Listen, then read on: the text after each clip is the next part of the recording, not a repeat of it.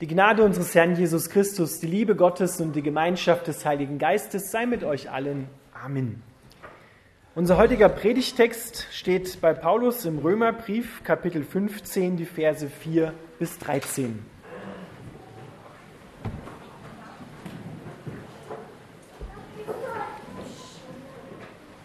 Paulus schreibt, dies und meint damit die ganze Bibel Alten und Neuen Testamentes wurde vor langer Zeit aufgeschrieben, damit wir daraus lernen. Es soll uns Hoffnung geben und ermutigen, sodass wir geduldig auf das warten, was Gott in der Schrift versprochen hat. Gott, der diese Geduld und Ermutigung schenkt, soll euch helfen, eins zu sein und in Frieden miteinander zu leben. Geht miteinander so um, wie es Christus vorgelebt hat dann könnt ihr gemeinsam mit einer Stimme Gott, den Vater unseres Herrn Jesus Christus, loben und ehren. Nehmt einander an, wie Christus euch angenommen hat, denn dadurch wird Gott geehrt. Denkt daran, dass Christus als ein Diener zu den Juden kam, um damit die Zusagen Gottes zu bestätigen. Das beweist, dass Gott treu zu seinen Versprechen steht, die er ihren Vorfahren gegeben hat. Und er kam, damit auch die anderen Völker Gott für die Barmherzigkeit ehren, die er ihnen erwiesen hat. Das meinte auch der Psalmist, als er schrieb, ich will dich preisen unter den Völkern, ich will deinen Namen Loblieder singen. Und an anderer Stelle steht, freut euch, ihr Völker, gemeinsam mit seinem Volk. Und es heißt, lobt den Herrn all ihr Völker, lobt ihn alle Menschen auf Erden. Und der Prophet Jesaja sagte, der Erbe aus der Wurzel Isais wird kommen und er wird über die Völker herrschen. Sie werden all ihre Hoffnung auf ihn setzen. Deshalb bete ich, dass Gott, der euch Hoffnung gibt, euch in eurem Glauben mit Freude und Frieden erfüllt, sodass eure Hoffnung immer größer wird durch die Kraft des Heiligen Geistes. Lieber Vater im Himmel, wir bitten dich, dass durch den Heiligen Geist dein Wort an uns gesegnet wird. Amen dürft wieder Platz nehmen.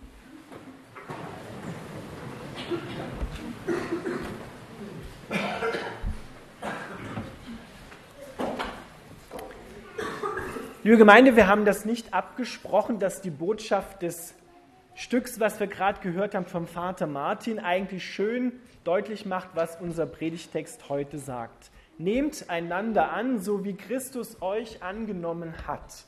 Das passiert oft in den kleinen Alltagsdingen, so wie wir sie hier in dem Stück beim Vater Martin gesehen haben, dass man sich gegenseitig hilft, sich gegenseitig vergibt, sich gegenseitig liebt, so wie Christus uns geliebt hat.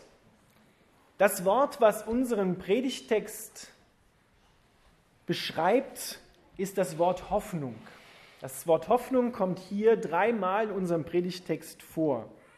Hoffnung haben, Gott der Hoffnung, der Hoffnung gibt und am Ende des Textes, eure Hoffnung soll immer größer werden. Das ist die Hoffnung auf die Erlösung und auf die Vollendung unseres menschlichen Daseins in der Königsherrschaft Gottes, die mit dem Kommen von Jesus an Weihnachten damals in Bethlehem begonnen hat und die am Ende der Zeit vollendet werden wird. Und jeder weiß, an sich selbst und an anderen Menschen, wie schnell wir dabei sind, Situationen oder gar Menschen als hoffnungslos zu betiteln, uns selber vielleicht als hoffnungslos zu sehen, zumindest nicht zu wissen, wie es weitergeht, wenn wir Sorgen und Schwierigkeiten haben. Und dann kommt dann solch ein sinnvoller Spruch wie die Hoffnung stirbt zuletzt. Dieser Spruch ist eigentlich im christlichen Sinne gesehen stimmt er nicht, weil die Hoffnung kann nicht sterben, weil die Hoffnung ist der gekreuzigte Auferstandene selbst, Jesus Christus, der lebt. Die Hoffnung lebt und sie kann nicht mehr sterben, weil sie schon gestorben ist und wieder auferweckt worden ist. Deshalb gibt es keine hoffnungslosen Fälle. Es gibt keine hoffnungslosen Situationen. Es gibt von Gott her gesehen keine Menschen ohne Hoffnung.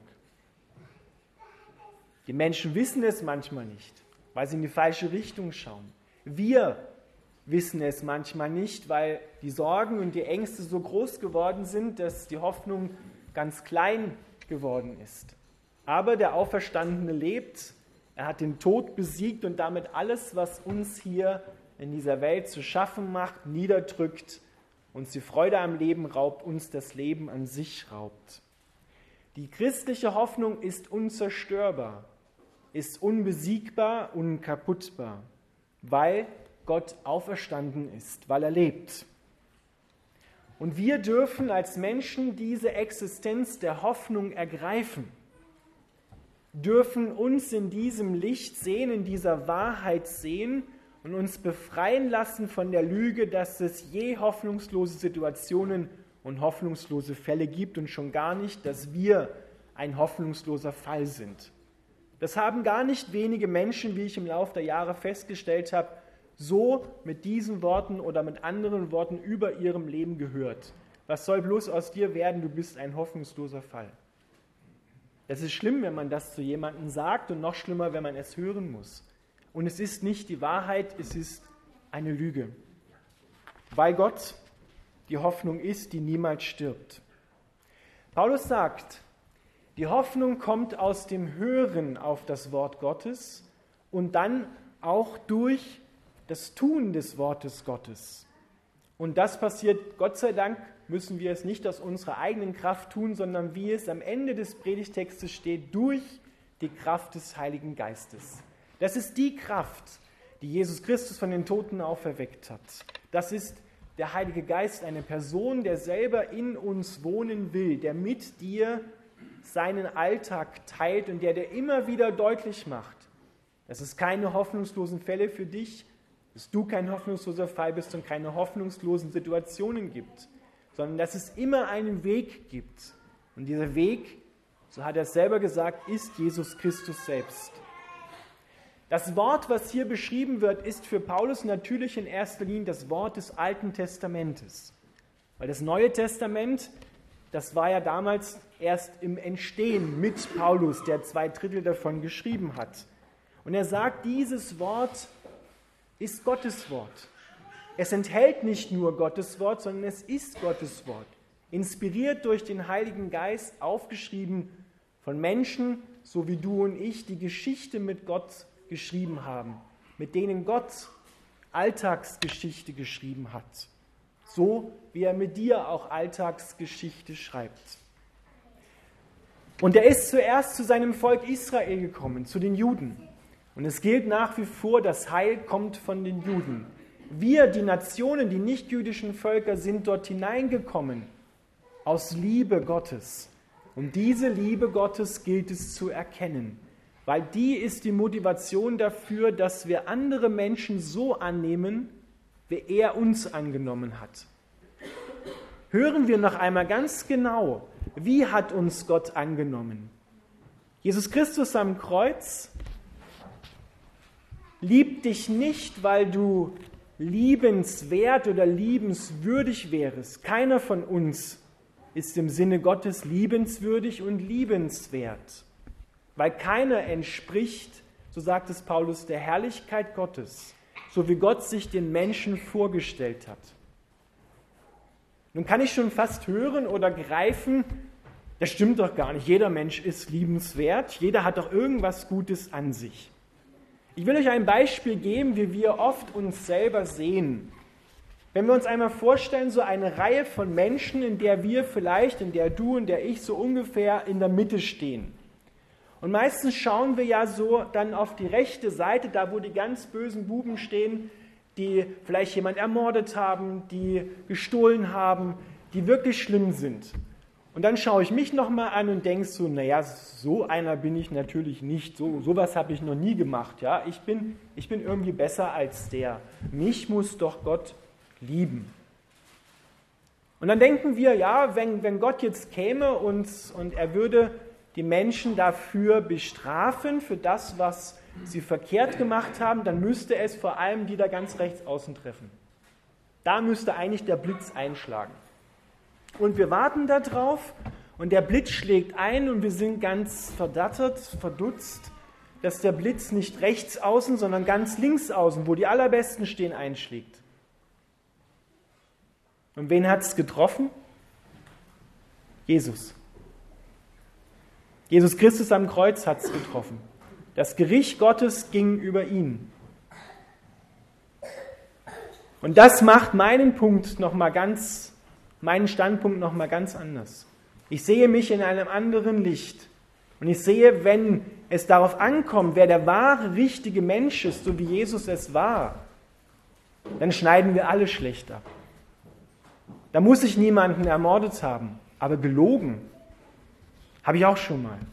Mindestens einmal. Das haben wir alle schon mal. Wir entsprechen nicht dem, wie Jesus Christus der wahre Mensch ist, so wie er vorbehaltlos, bedingungslos geliebt hat. Das können wir nicht. Wir knüpfen unsere Liebe an Bedingungen. Erst wenn du das so bist oder so tust, dann bist du brav, dann kann ich dich lieben. Und Jesus Christus sagt, ich habe stellvertretend für dich auf mich genommen. Und jetzt passiert etwas, was wir Menschen machen. Wir sagen dann, okay, jetzt muss ich mich anstrengen, jetzt muss ich mindestens drei Plätze besser werden, um dorthin zu kommen, wo Jesus steht. Dann strengen wir uns an, versuchen uns zusammenzureißen, versuchen vielleicht nicht mehr zu lügen, versuchen auch mal einmal zu vergeben. Und dann sind wir vielleicht zwei Plätze besser. Und trotzdem sehen und hören wir, es reicht immer noch nicht. Das wird dann ein anstrengendes Christsein.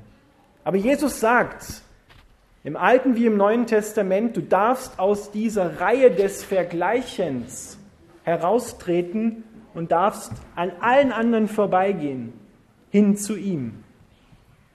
Und er schenkt dir seinen Platz, er teilt mit dir seinen Platz. Denn über Gott hat über ihn gesagt, das ist mein Sohn, an dem ich wohlgefallen habe. Er ist mir recht und weil er mir recht ist, bist auch du mir recht. Ich liebe dich bedingungslos und vorbehaltlos. Ich liebe dich so, wie du bist, nicht wie du sein solltest, weil niemand ist so, wie er sein sollte. Gott liebt nicht eine Zukunftsversion von dir erst, sondern er liebt dich jetzt, so wie du bist. Er liebt dich mit deinen Stärken, mit deinen Schwächen. Er liebt dich in deinen Sünden. Klammer auf, nicht mit deinen Sünden, aber in deinen Sünden ist er da und er hilft dir. Erklärt dich für gerecht, so wie Jesus ihm recht ist und segnet dich. So kann niemand diese Liebe Gottes je wieder eigentlich in Frage stellen. Ich füge eigentlich hinzu, weil wir es ja doch immer wieder mal machen. Sondern Gott liebt dich so, wie du bist. Heißt das jetzt, dass ich tun darf, was ich will, dass Gott mich liebt? Dann kann ich ja auf der anderen Seite die Sau rauslassen, weil er liebt mich ja eh immer. Die Freiheit, die wir haben in Christus, besteht immer in der Freiheit von und Freiheit für. Ich bin frei gemacht worden von Angst und Sorgen und Schuld, damit ich für Gott lebe. Nicht anders besteht diese Freiheit. Diese Freiheit gibt es nie an sich. Ich bin, sagt Paulus ein Kapitel vor unserem Predigtext, ich bin durch das, was Jesus am Kreuz getan hat, bin ich sein Eigentum geworden. Ob du das nun möchtest oder nicht. Weil er ist für alle Menschen gestorben.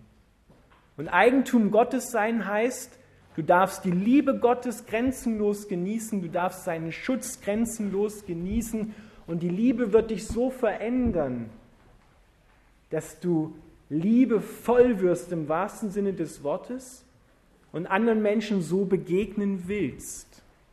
Weil die Liebe ist es, die verändert, nicht der Appell, nicht der Druck verändert einen Menschen, sondern die bedingungslose Annahme. Und so sollen wir uns erst einmal selber annehmen können. Das ist oft sehr schwer, uns selber mit unseren Fehlern anzunehmen und dann auch unsere Mitmenschen so annehmen, wie Gott sie angenommen hat. Wenn du das nächste Mal also dabei bist, einen anderen Mensch für das, was er gemacht hat, zu verurteilen, dann überleg einmal, wie du möchtest, dass dir andere Menschen begegnen und wie du möchtest, wie Gott dir begegnet bevor du etwas sagst, bevor du etwas tust, halte kurz einmal inne. Ich habe vor einiger Zeit einen Spruch gelesen, den möchte ich euch auch weiter sagen, weil, ich, weil er mir selber mich zum Nachdenken gebracht hat. Der lautet, verurteile keinen anderen Menschen nur, weil seine Sünden etwas anders aussehen als deine. Weil wir sind schnell dabei, das zu verurteilen, was wir selber nicht so kennen, was wir selber vielleicht nicht gut finden und tun dafür aber andere Dinge, für die uns andere Menschen verurteilen. Aber Jesus verurteilt dich nicht. Bei ihm bist du kein hoffnungsloser Fall, der zu verurteilen wäre, sondern er liebt dich. Es gibt für Gott keine Feinde mehr. Nur wir machen andere Menschen zu Feinden und machen Gott zum Feind. Aber in ihm sind wir Geliebte, versöhnt und diese Freiheit besteht für Gott. Wir tun in der Liebe für Gott, dass wir andere Menschen so annehmen, wie er uns angenommen hat, zum Lob Gottes. Das ist das Ziel, dass wir einmütig mit einer Stimme Gott bekennen und ihm Danke sagen dafür, dass er uns bedingungslos liebt. Das egal aus welchem Stall wir kommen. Ob da katholisch draufsteht, ob da evangelisch draufsteht, ob da freikirchlich draufsteht oder orthodox. Dass wir gemeinsam Gott mit einer Stimme loben. Das ist das, was Gott sich wünscht, was er auf seinem Herzen trägt. Nehmt einander an, so wie Christus euch angenommen hat. Amen.